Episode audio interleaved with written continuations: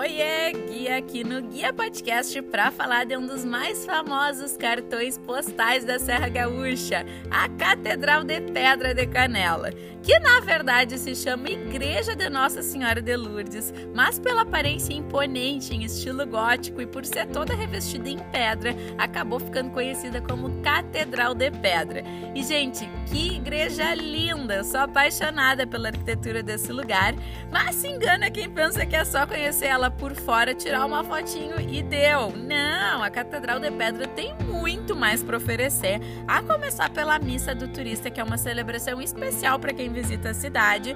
Mas além disso, quem quiser contribuir com a preservação do lugar e ainda fazer um passeio bem legal, pode visitar o museu que fica no mezanino da igreja e também subir até a Torre dos Sinos, que tem uma vista incrível de Canela. Não vai deixar de conferir, né? Então já cria o teu roteiro completo aqui na seu guia e vem logo conhecer essa maravilha arquitetônica super especial. Um beijo da guia até o próximo Guia Podcast.